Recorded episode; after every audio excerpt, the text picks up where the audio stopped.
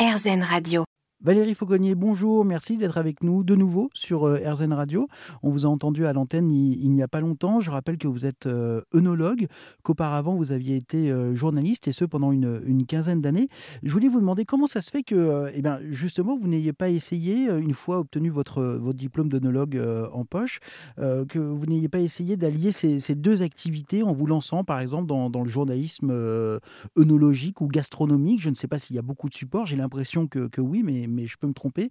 Enfin, dans tous les cas, cela vous aurait peut-être permis de bah, d'allier ces, deux passions. Alors, je, l'avais fait d'ailleurs euh, plus jeune hein, déjà. J'avais travaillé dans la presse viticole et agricole.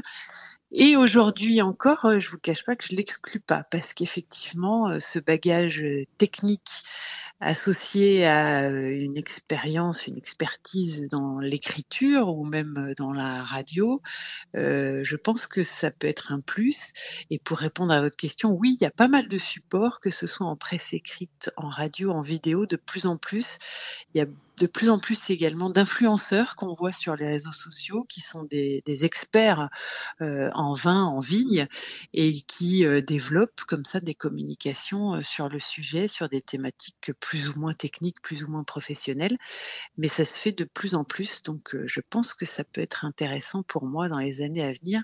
Je me cherche encore un peu professionnellement. Je mmh. suis toute jeune diplômée, donc je n'ai pas encore trouvé exactement la voie qui me correspondra. Merci beaucoup euh, Valérie de nous avoir euh, parlé une nouvelle fois de votre passion pour l'œnologie. À bientôt.